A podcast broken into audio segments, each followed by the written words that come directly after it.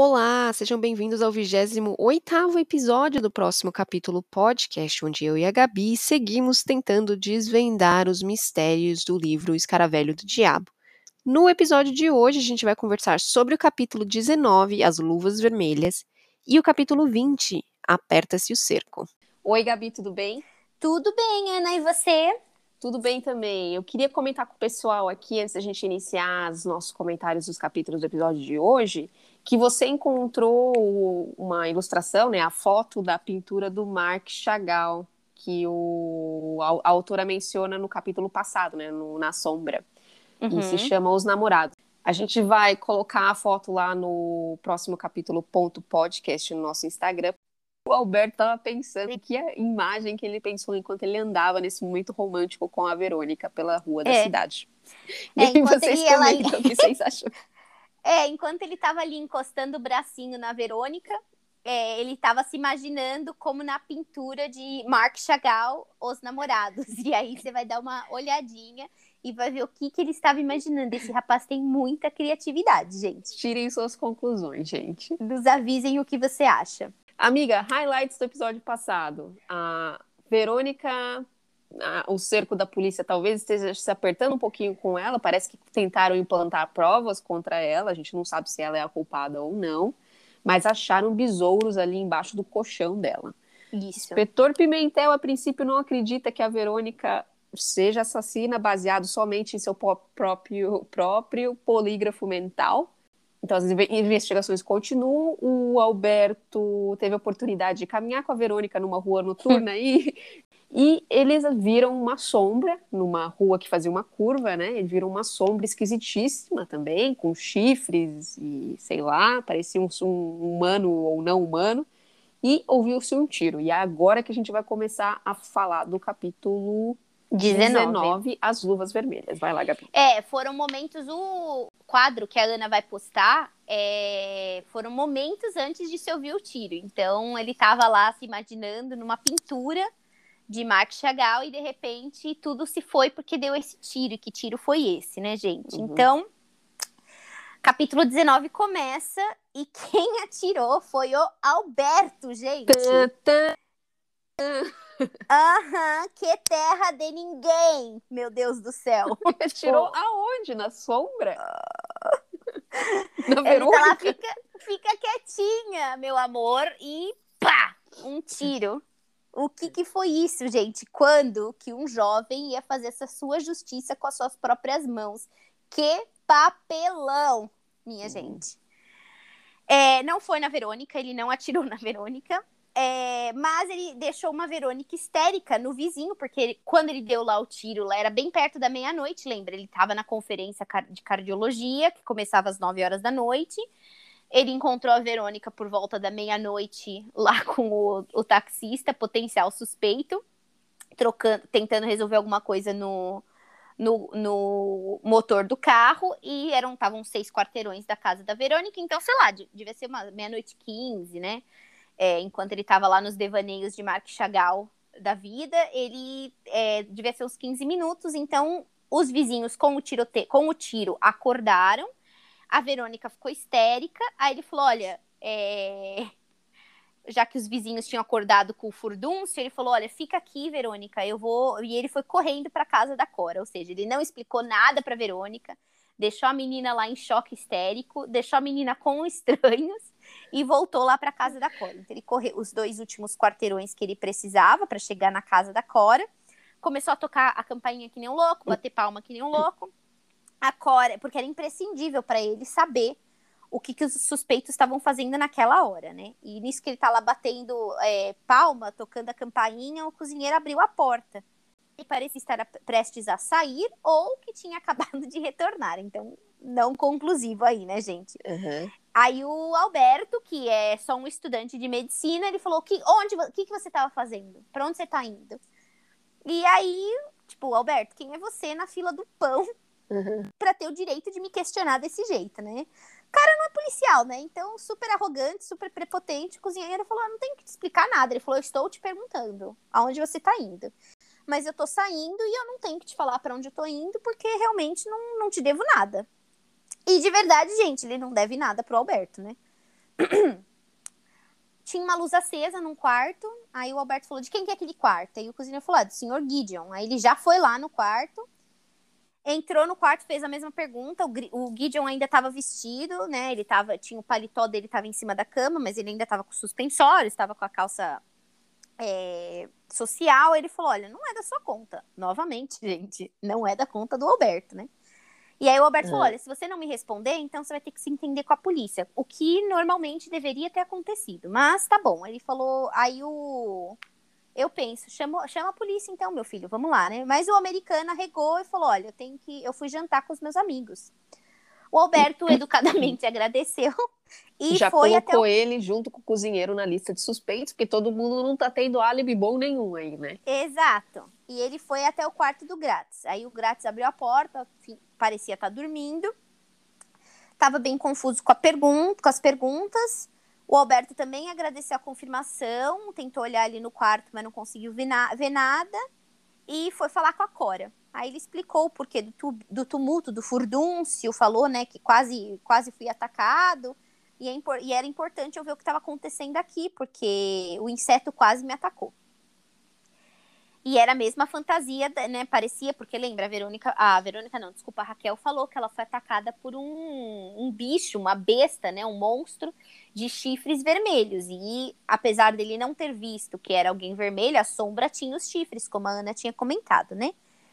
E o tiro não só saiu pela culatra, como também não acertou nada, gente. Então o idiota ainda podia ter machucado alguém inocente absurdo mesmo, mas não deu em nada, só acordou os vizinhos, né? Então, enquanto ele ligou para a polícia, e aí, enquanto eles estavam esperando a polícia chegar, eles chamaram a copeira, e a copeira veio, ela também estava vestida como se fosse sair ou que tivesse acabado de voltar.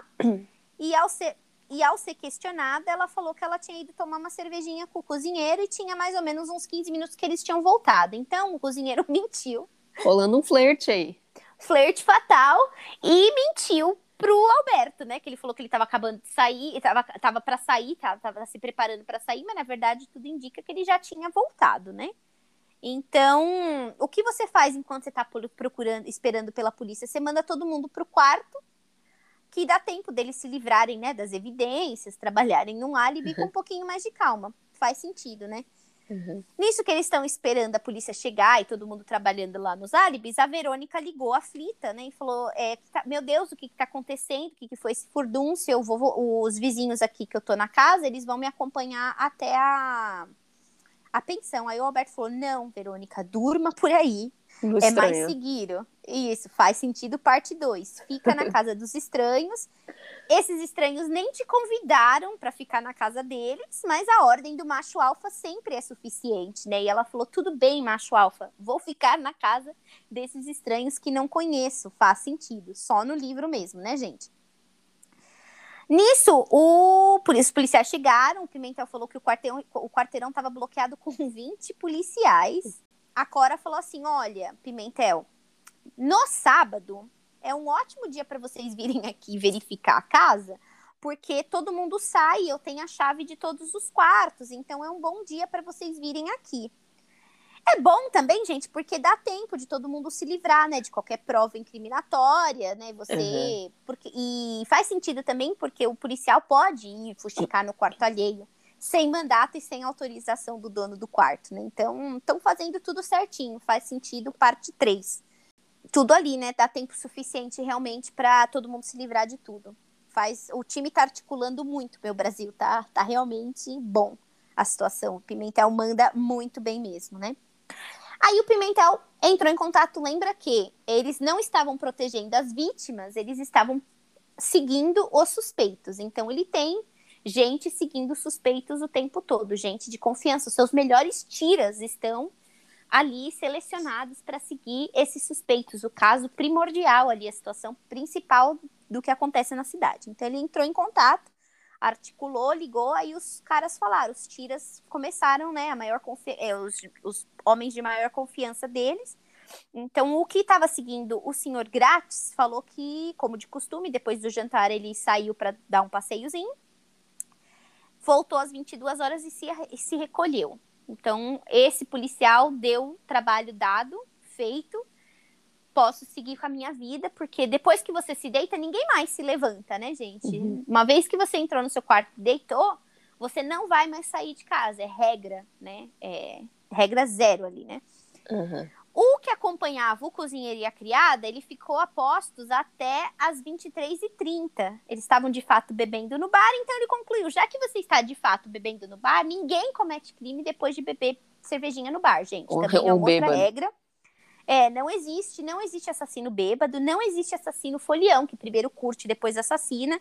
Não existe. Então ele concluiu também que o trabalho dele estava feito certamente bateu lá um fio pro, pro que cuidava do grátis, já viu que o cara tinha terminado o serviço às, é, uma hora e meia uhum. atrás, então ele falou, beleza, tá tudo bem, tá tudo certinho, vou-me embora. Faz sentido parte 4, né? Ninguém mata depois das 23h30. É... E o que cuidava do Gideon confirmou de fato que ele foi jantar com os amigos lá, mas ele não sabia dizer o que, que o Gideon fez depois do jantar, porque o, o policial estava gripado, gente. Então ele se sentiu ruinzinho e foi para casa. E dos 20 que estavam ali na, na casa da senhora Oxê, nenhum podia fazer o substituto. Então, né, gente, se você tá doente, se seu trabalho é seguir a pessoa a todo custo, não importa o quê, e você tá doente, você tem que ligar pro seu articulador e falar, articulador, não tô legal, não vou conseguir. Manda um dos outros 20 que você tem aí coçando vir uhum. me substituir porque eu não estou em condições, porque o Gideon nem voltou para casa. Os outros dois são ruins pra caramba, são ruins pra caramba, mas esse daí largou o posto, gente, no meio do negócio. Então, gente boa mesmo. Devem ser amigos do vigia do zoológico que tira cochilo no horário de trabalho. Então, tá tudo bem, realmente tá tudo certo. São péssimos, são péssimos mesmo, e o Pimentel tá articulando isso porcamente, gente. Muito uhum. ruim, péssimo. Enfim, depois de quase matar um inocente, depois de largar a Verônica ali na cova dos leões, depois de fazer tudo isso, todas essas, essas burradas, o Alberto voltou para casa e ele amanheceu muito gripado, gente, no dia seguinte, gripadíssimo. Ele não tinha nem forças para levantar da cama, e nem voz para telefonar para Verônica. Ele estava queimando em febre. Então ele só teve forças para escrever um recadinho avisando que ele estava doente. Isso foi no dia seguinte. E no dia, no segundo dia depois do atentado, é a mesma coisa. Ele estava muito ruim, mas deu tempo, né? Apesar dele estar tá ruim, deu tempo do jornal chegar. Ele leu uma notícia que dizia que a polícia recebeu uma carta anônima em que uma jovem moça, aluna do Conservatório de Música, moradora da pensão, onde uma das vítimas morreu, era a maior suspeita e que provavelmente tinha um parceiro de crime, gente. É, porque já não colocou o nome da moça, né? já falou tudo, né? Só faltou falar o que ela estava vestindo, é, de que família que vinha, né? Notícia total sensacionalista, né? Sim, mas se você for levar ao pé da letra, eles mantiveram o nome dela sob, sob sigilo como havia sido solicitado. Foi isso que eles solicitaram. Pimentel bateu no peito, falou: Deixa comigo que tá tudo certo comigo, vem com o papai que aqui tá tudo certo. Então ele cumpriu a palavra com Alberto. Nomes não foram dados, né? Uhum. Veja bem. Alberto bateu na, na, mesa, raios e trovões, mas ele não podia falar nada, que ele estava rouquinho, né? Então, é, ficou chateado, muito chateado, mas no silêncio, gente. Eu digo que certamente um desses homens de confiança, né, pesados do articulador Pimentel, é que está dando a informação tá dando a, com as línguas nos dentes, né? Uhum. O que me leva a crer que não parece ser uma fêmea passando a informação e fazendo a fofoca para os uhum. repórteres, né? Isso daí tá saindo de uma boca de macho. Interessante isso, né? E então o Pimentel foi até a casa do Alberto, que estava muito rouco, e a única coisa que ele escreveu foi: Verônica é inocente. O Pimentel concordou. Gente, até um não... inseto sabe que está sendo chamado de inseto. Não faz sentido nenhum o Pimentel tá guardando segredo, porque não tem segredo nenhum, gente. Uhum. Né? Deu tempo de desovar a prova. Na verdade, deu tempo de lavar a prova, engomar a prova, passar a prova, guardar a prova na caixinha, passar a prova adiante antes da polícia chegar para inspecionar a pensão, uhum. gente. Essa delegacia é um circo e o Pimentel é o palhaço mor, pessoal. a descrição da mar da mar sorry a Da descrição da, da máscara é Ó, a luva tratava-se de um pano vermelho vivo e uma espécie de máscara da mesma cor e no mesmo tecido. Dois chifres cheios de algodão partiam da testa e havia buracos para os olhos apenas. Teoria, quando eu estava lendo, Hum, do pássaro ruivo lá do Galo da Serra, Galo da Serra. que ele ia usar alguma coisa daquilo para se é, Fantasiar. fantasiar. Hum, Não vi nada disso em lugar nenhum, então eu não sei até agora qual é o link do da morte do pássaro com esse caso, se é que existe algum. Não sei se vai falar mais pra frente, né? Ou seja, ele nem usou as penas para estufar o chifre, né? Realmente, a morte do Galo da Serra até agora parece. E ninguém, ninguém nem fala mais do, do, do passarinho, né? Coitado. Ele Não. nem é mais parte do, do hall de vítimas. É. Mas ele parece ter sido total uma morte Aleatória. aleatória, né? Coitado. E terminamos então esse capítulo no meio desse circo aí, né? Com o Pimentel no meio e a situação toda, né? Do Alberto abrindo essa caixa chocante. E começamos o capítulo 20, que se chama Aperta-se o cerco no circo da polícia. Então, o pacote lá que foi enviado para o Alberto, né? Com o pacote que foi enviado, o palhaço mor, Pimentel, ele constatou que o assassino era humano. E com base na bainha e nos pontos da fantasia, era um homem. Porque nenhuma mulher teria feito um trabalho tão porco como aquele, gente.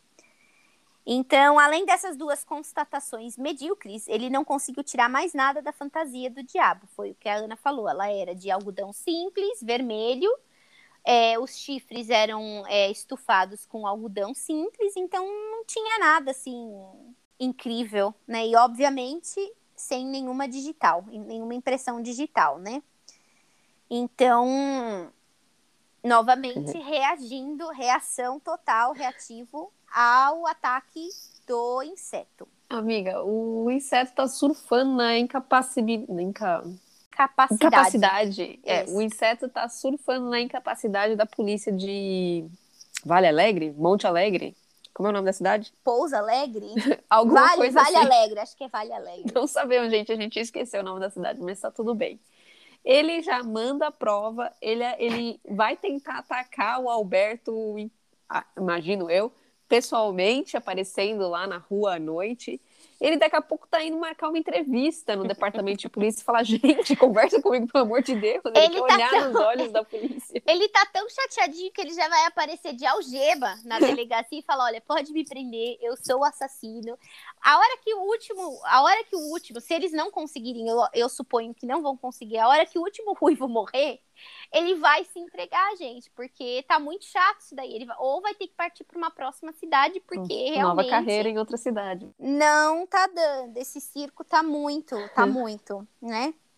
Uhum. Então, enfim, tava lá, então, homem humano, gente. Eu não sei se você tava em dúvida se era um leão, um, Um fantasma. tigre, um fantasma. Um Agora besouro tá gigante. Confirmadíssimo que é homem, gente. Até assim, não tava muito claro quando mandaram escrito, né? Silêncio, até, até então, Aham. né? Super normal você, receber, você pegar seu cachorro escrevendo ali, né? Eu já vi Uhum. várias vezes vários cachorros, gatos escrevendo, né? Psicografando informações. Então, fez sentido. É, o Alberto, de todas essas situações, só, só conseguia pensar na Verônica, porque até então ele não conseguia explicar nada para ela. E ela deve ser mesmo uma meba, né? Ela não deve ler jornal, ela não tá entendendo o que tá acontecendo, né? E aí o Alberto falou assim, aí sei lá, ele tava pensando e falou, eu preciso explicar essa situação toda da Raquel. E ele falou, ah, pensando na Raquel, né? Perguntou pro, pro Pimentel, e aí, tem notícias da Raquel?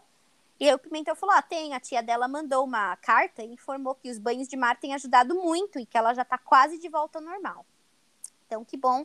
Apesar de ser um médico elitista, errado ele não estava, gente. Tá fazendo realmente bem pra Raquel ficar fora e mergulhando, cuidando ali do bronzeado. Então, fico contente é, pela, pela Raquel, né? Aí o, o Alberto, né, ele falou: olha, é, eu não vou poder ajudar ainda, tô meio ruim. E ele falou: ó, então a gente precisa avisar a Raquel que ela ainda não pode voltar. Que se ela voltar agora, o assassino vai cair em cima dela com dupla raiva. E o Pimentel concordou. Concordo com você. E olha só, gente, a outra ideia inteligentíssima do, do Pimentel. Ele falou: a gente precisa mais do que nunca proteger o Padre Afonso.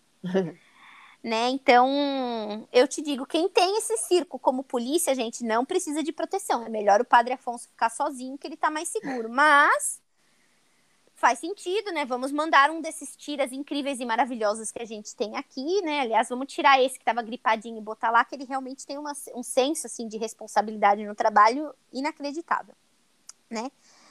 O Alberto não conseguia pensar em mais nada, seguia pensando na Verônica, mas como ele estava morrendo de gripe, e gente, vou fazer aqui um paralelo, vou, vou só fazer um comentário. Não sei se vocês conhecem, mas a maioria dos homens, quando eles pegam a gripe, eles pegam o man flu, que é uma variante letal e fatal da gripe. Normalmente, quando as mulheres pegam o sexo frágil, pega gripe, a gente tem que seguir com as nossas coisas, né? A gente tem que seguir com o nosso trabalho, tem que continuar cuidando da casa, né? Cuidar, cuidar da, da vida. Mas quando o homem pega a gripe, gente, é praticamente fatal, é muito ruim mesmo, assim, é um negócio pesado para o homem, né? Muito, muito difícil mesmo. Não sei se vocês já experimentaram, já viram um homem pegar gripe, né, e quase estar ali, né, com o pé na cova. Mas era assim que o Alberto tava. Muito mal, muito fragilizado por conta dessa flu que ele pegou, né? Então, ele não tinha como, né? Mulher tem que passar por tudo: parto, menstruação e gripe, mas acontece. Às vezes ela tá gripada e tem que ainda cuidar do homem que também, que também está gripado com, pé na, com o pé na cova. Então ele falou: Olha, tô muito ruinzinho ainda, posso te pedir uma, uma, um favor, inspetor? Ele falou: Claro, né? Manda pro pai aqui. E ele falou: Vou mandar uma carta para Verônica. Você explica para ela meu envolvimento no caso, me explica, explica essa questão toda da Raquel. É, vou passar esse abacaxi porque sou frouxo doente morto, é, moribundo explica para ela. E o, inspe o inspetor palhaço falou: fica tranquilo, amigo, vou fazer isso para você, palhaço voluntário otário. Vou cuidar dela, vai dar tudo certo. Amiga, ah. não dava para dar uma ligada pra Verônica, mesmo doente? Agora parece que voltou a voz dele, né? Ele tá é. fazendo toda essa, essa, essa, esse parlê aí com, a, com o, o inspetor dava, né? Eu acho que já tinha como, né? Uhum. Mas ele achou melhor passar essa informação para o articulador. Afinal, o articulador é o melhor articulador. Ele, ele ia colocar com melhores palavras, né, gente? Então, uhum. deu meio-dia. O inspetor ligou para o Alberto e falou assim: Olha, cheguei aqui. E o irmão da Verônica, depois que soube de tudo que estava acontecendo, ele mandou, é, comprou uma passagem e mandou a, a Verônica de avião para outra cidade. Então, não vai dar para explicar nada para a moça. E é normal também uma suspeita, apesar dela ter sido quase atacada, é normal uma suspeita sair da cidade e dar tudo certo, né? Então, faz sentido mesmo. Não deu para explicar, gente, não foi dessa vez que descobriram a verdade. Amiga, posso hum. ler a cartinha que o Pode, claro. O Alberto manda para Raquel, não, para Verônica. Claro. Ele diz o seguinte: "Minha querida, estou aí junto de você, mentira em pensamento, deve ser. Não vou pessoalmente porque a gripe me trouxe um reumatismo que me impede de andar. Eu não sabia que isso acontecia, amiga. Menflu, pessoal, horrível. É, tipo, é um, um, uma varia variante fatal. Uhum. Uhum. Aí ele diz o seguinte: o inspetor. Es... Ai, que difícil esse português. O inspetor explicar-lhe-á como me envolvi diretamente no caso é, e toda a razão pela qual tive de me encontrar com Raquel. Não fique triste, adoro você, especialmente quando está sorrindo. Alberto. Nada como um homem te dizer sorria, mulher submissa, também, né? Isso. Por que, que então, já que estavam nessa prosa toda, com esse tempo todo, por que ele não escreveu uma carta decente explicando tudo para ela? Uhum. Né? É, é, eu acho que poderia passar o telefone, liga para mim, a gente conversa mais tarde, ou sei lá. Ou vem aqui, já que todo mundo tá visitando o cara com o pé na cova, né? Poderia ter pedido para ela, mas ele não articulou, ele não é o articulador desse programa, né? Então ele só é o, o voluntário otário, então não tinha como ele fazer mais coisa, né? Então ficou desse jeito, ficou elas por elas, não tinha nada o que fazer, Verônica partiu. Lá na outra rua da cidade, na rua paralela à rua principal, o padre Afonso estava entrando numa loja para comprar um agasalho para um menino órfão e ele não notou que estava sendo observado por olhos maldosos. Uhum. E na rua do lado, o inspetor e o subinspetor palhaço entraram na loja de artigos ortopédicos e aí viram, né, enquanto eles estavam caminhando, viram que o Gideon estava lendo um livro e ele escondeu disfarçadamente o livro numa perna mecânica que estava ali do lado. Aí o palhaço mó virou, virou para outro palhaço e falou assim: não comenta nada e tenta discretamente pegar o livro. Descrição, gente, algo que esse circo não tem. Mas ele pediu, né, pro Silva.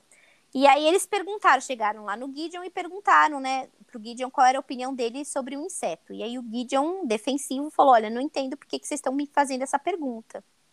E se continuarem me perguntando, eu vou chamar um advogado. Os, dos, os melhores dos melhores advogados vão me defender. Aí eles falaram: tá bom, e o que, que você acha sobre a Verônica? Aí o Gideon falou: olha, eu não acho que ela seja um inseto, mas que é estranho que encontrar os besouros no quarto dela, isso era. Aí o Pimentel sentiu um nojo do covarde que não, tava de- não defendeu a mulher que ele supostamente amava, né? Mas, amiga, ele disse que ele acha que não é e que encontrar um negócio no quarto dele é estranho. Dela é estranho. O que, que Eu- ele tinha que dizer? Eu também não acho, né, que ele falou errado, que estranho, que é estranho, é, gente. Eu Uhum. achei estranho. Agora, a única coisa exatamente que o Gideon fez foi ah, Dizer é, a verdade. Contar os fatos, né? Uhum. Eu não acho que ela seja culpada. E é estranho que os besouros apareceram ali. Ele foi muito honesto de não ter colocado a culpa em ninguém. Ele não é achólogo. Ele não pode falar, não, eu acho que é o grátis, eu acho que é o cozinheiro, foi a copeira. Ele não pode fazer uma acusação dessas, né? Então, Uhum. na verdade, assim, estão muito bravos com o Gideon, inflamados, mas o cara de fato não fez nada, gente, errado. E não, e não jogou a menina ali, né? É, embaixo do ônibus. Não, não, não, não ferrou com a menina. É fato. Uhum. Aí fizeram mais umas perguntas pra ele e tal, né? E não tiveram nenhuma resposta clara, nada. Agradeceram, saíram da loja. E aí o Silva, gente, parece que esse pal- palhaço aí tem potencial, porque ele, te- ele conseguiu pegar o livro discretamente, disfarçadamente, que ninguém percebeu. E era o Atlas francês de entomologia, número 9, fascículo 1. Aí o Pimentel falou assim: vamos voltar lá agora. Até porque o Pimentel não tem mais prova de nada alguma, de coisa alguma. Voltaram lá para questionar o Gideon de novo. O que, que é esse, esse livro aqui, Gideon? Aí o, o Gideon falou: "Ó, é só um livro. E já para te avisar, eu comprei a coleção inteira, porque essa história toda aí de besouro, assim como no Alberto, também me gerou curiosidade. Eu fiquei interessada em entender dos besouros. Errado, novamente, não está. Eu não achei Não. nada criminoso, gente. A única coisa suspeita é ele tentar esconder. É, Acho que ele é covarde, né? Ele não queria. é covarde. Exatamente. Lembrando que, gente, o Hugo também comprou livros de besouro, né? Uhum. Ó, Hugo. O Lembrando, Alberto. gente, que o Alberto também comprou livros de besouro. Então, ficou curioso com a questão toda. E já ficou claro que os besouros ali estão envolvidos. Para quem estava ali no meio já tá sabendo, né, gente? E ele perguntou: Isso daí é crime? Concordo que não precisava ter escondido, mas concordo com a Ana. Se ele é covarde, ele não ia realmente peitar e falar ali, né? Todo mundo é inocente até que se prove o contrário. E aí ele falou, ó, e já advertiu, já avisou os palhaços que se eles fossem fazer calúnias contra eles, eles ele ia entrar com processo. Isso é bem típico americano. Americano processa todo mundo, né? Teve aquela história da moça que bebeu café quente na Starbucks e ela entrou com um processo que ela queimou a língua. Então agora tem nos a, a Starbucks perdeu o processo, pagou para a mulher e agora no copinho tá escrito bebida quente pode queimar. Então, senhor. Coisas dos Estados Unidos. É interessante que ele já avisou, vai rolar processo se vocês chegarem com essa calúnia. Então, palhaço maior e palhaço menor saíram de lá como entraram, com as mãos vazias, só levaram o mesmo livro do Gideon. Informação mesmo, não tiveram nada. E aí o Pimentel virou pro Silva e falou assim, depois de quase um ano, ele falou, sabe de uma coisa? Eu vou pedir informação dos Estados Unidos, da polícia dos Estados Unidos, sobre o Gideon. Faz sentido, né, gente? Depois de um ano de mortes, você tentar entender o que está acontecendo com seus suspeitos nos países natais deles, né? Não acho que ele tenha feito a mesma coisa com o suíço. Então, é novamente reativo, vamos por partes, né? Bem devagar mesmo. Uhum. Voltaram para a delegacia e tinha uma ligação urgente da Cora. Aí ele ligou para lá e a Cora falou que pegou o senhor Gratz e o cozinheiro brincando com um gigante besouro negro na cozinha. Eles viram a Cora e cada um saiu pro seu lado. Gente, que bizarro isso, né? Aí o Pimentel falou, mas teve mais alguma coisa? Aí a Cora falou, olha, não, não teve mais nada, mas eu tô considerando demitir o cozinheiro, eu já não suporto mais ele, não, não aguento mais. Aí o palhaço articulador falou assim, não, mantém esse mal fun funcionário, potencial assassino aí na sua casa um pouquinho mais, porque é mais fácil, né, da gente visitar um lugar só para pegar todas as informações de potenciais assassinos, faz sentido, né? Mantém esse homem aí, potencial assassino, que tem acesso à sua comida e que pode enviar, envenenar todo mundo. Deixa ele só mais um pouquinho, Cora. Faz total sentido também, né, gente? Uhum. E aí o Silva, né, ele desligou o telefone do, da Cora, falou pro Silva o que estava acontecendo, e o Silva falou, e agora? O que, que a gente vai fazer, palhaço Mora? E aí o Pimentel falou, não, não vamos fazer nada. A gente ainda não tem o motivo principal para esses assassinatos. A lógica existe, existe na cabeça do assassino, mas até agora a gente não tem prova, não tem nada, e a gente precisa disso, e eu te garanto, meu amigo Silva, que isso vai vir com o tempo e não tem como forçar. Gente, Pimentel é o precursor e adepto, adepto do Zeca Pagodinho Deixa a Vida Me Levar. Ele vai deixar a vida levar, porque vai vir as provas, né? A verdade vos salvará, pessoal. Uhum. Então, ficou nisso, aí o Silva falou assim, putz, a gente precisa avisar as coisas pro Alberto. Como que tá o Alberto? Ele falou, olha, finalmente hoje, depois de três dias de flu, ele vai, ele conseguiu se levantar. Então, vamos lá visitar o cara. Aí o, o Silva falou: vamos, e foram lá visitar o Alberto, que viu a morte, viu a luz e voltou. Ressuscitou após o terceiro dia, gente. Então, termina aí o nosso capítulo 20. Então, provas foram entregues na mão do Alberto. É, Alberto quase morreu de gripe. Verônica saiu de cena. Uhum. É grátis, nunca vi o grátis brincando com besouro, coisa esquisita. Gideon desenvolveu. Quantos anos ele tem? 10? Então, esquisito. Como que você brinca com o besouro com o cozinheiro na cozinha? Coisa estranha, né? Ele tava fazendo o quê? Jogando bolinha de gude com o besouro, achei estranho. Uhum. Gideon desenvolveu um novo gosto por besouros. Uhum. E temos isso, é exatamente aí que estamos. O cerco no circo está apertando. O último ruivo agora vai começar a ser protegido. O suspeito americano agora vai começar a ser investigado na polícia americana. Uhum. Nada foi dito do suspeito suíço. E estamos aí, pessoal. É o que aconteceu nesses capítulos. O que, que você achou, amiga?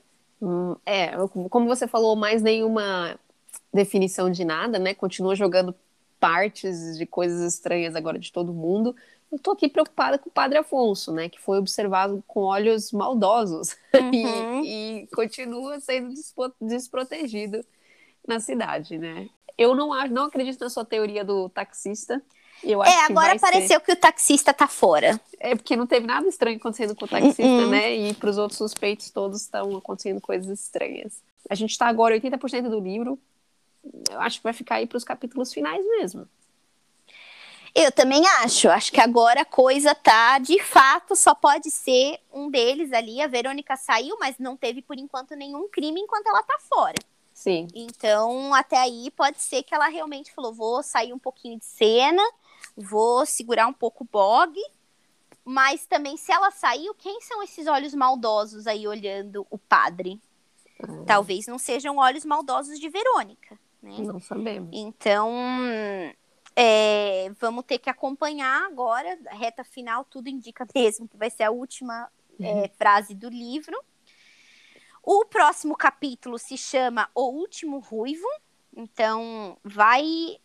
Se vai acontecer alguma coisa com o padre, vai acontecer nesse próximo episódio. E o capítulo 22 se chama O Bendi... Benbidion Ustulatum, que provavelmente é o nome do besouro. Do besouro. Agora, uhum. será que eles vão conseguir? Porque lembra, o besouro chega com alguns dias de antecedência na casa uhum. da vítima. Será que o padre vai ter tempo de ver, avisar e conseguir se salvar? Ou não vai acontecer nada e a gente vai perder o último ruivo. E, bom, não sabemos o que, que vai acontecer. Para o besouro aparecer, ele vai ser entregue. Agora vamos ter que entender como que isso daí vai desenrolar. Uhum. É, como eu não tenho nada a acrescentar com relação à investigação, amiga, eu queria ler um. Eu queria criticar o Alberto um pouquinho mais, só para terminar. Por favor. Eu quero deixar aqui essa frase linda que passou na cabeça dele e deixar aí para vocês pensarem o que, que ele quis dizer com isso, né? Então, depois ele não conseguir conversar com a Verônica, ele pôs a cartinha e ele começou a olhar o retrato que ele tirou da Verônica junto com a Cora e o Gratz, na, lá no, num dos primeiros capítulos. Né? Capítulo 7. Uhum. E a frase é o seguinte: pobre e querida meninazinha de tão perturbadora feminilidade.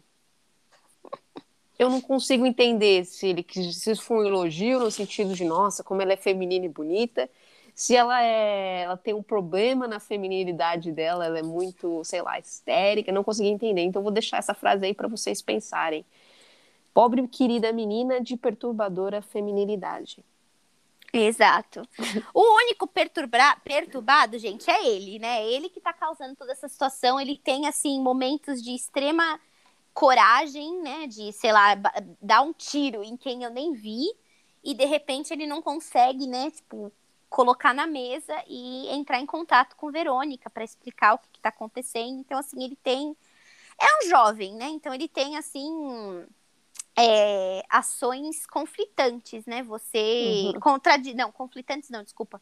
Contradizentes, né? Uh, contradizentes também não existe. Contraditórias. é, ele tem atitudes contraditórias, né? Ele é, às vezes, muito machão e, às vezes, muito menino, né? É, ele não tem, não mede esforços para proteger, mas na hora de se explicar, na hora de esclarecer coisas, ele não tem ainda essa coragem de confronto. Então, ele periga aí perder, se ela é o amor da vida dele, ele periga aí perder o amor da vida dele por infantilidade, né? E com relação ao assassinato, é isso mesmo, a gente não tem informação, ao assassino a gente não tem informação nenhuma. Continuamos uhum. com os mesmos suspeitos. Eu acho que eu vou ter que pôr.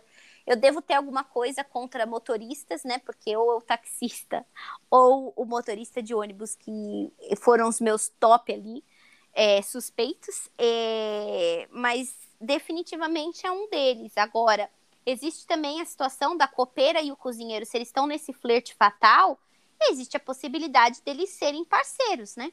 Ela pode sim ter plantado os besouros amando do cozinheiro. E aí o cozinheiro, enquanto estava lá brincando com o besouro, o Mr. Gratz entrou na cozinha e achou a brincadeira divertida e decidiu lá é. também entrar na brincadeira. E o Gideon, ele tá ali como um acessório, pode ser também, né? Que tá ali sentado só para ser o, a, a samambaia ao vento, a paisagem. e, e, meio estilo ali de vamos colocar, vamos pintar esse homem aí de culpado e de repente, não sei. Então, ou não, ou realmente ele pode ter essa postura de covarde como um ato, né? Ele pode estar tá só encenando uhum. ser, ser tão covarde assim, quando na verdade ele é o assassino. Então, continuamos aí com os mesmos suspeitos, Verônica fora de cena por hora.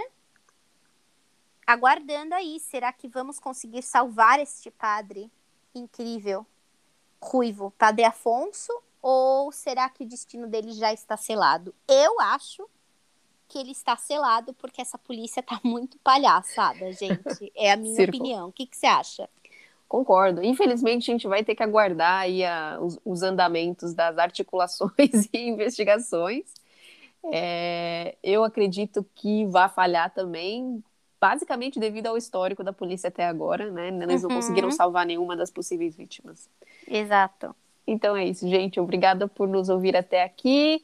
Entre em contato com a gente nas redes sociais se vocês quiserem. Você sempre encontra os nossos contatos na descrição do podcast. Um grande abraço a todos. A gente se vê semana que vem. Beijinho, pessoal. Tchau, Gabi. Tchau, tchau gente. Tchau, tchau.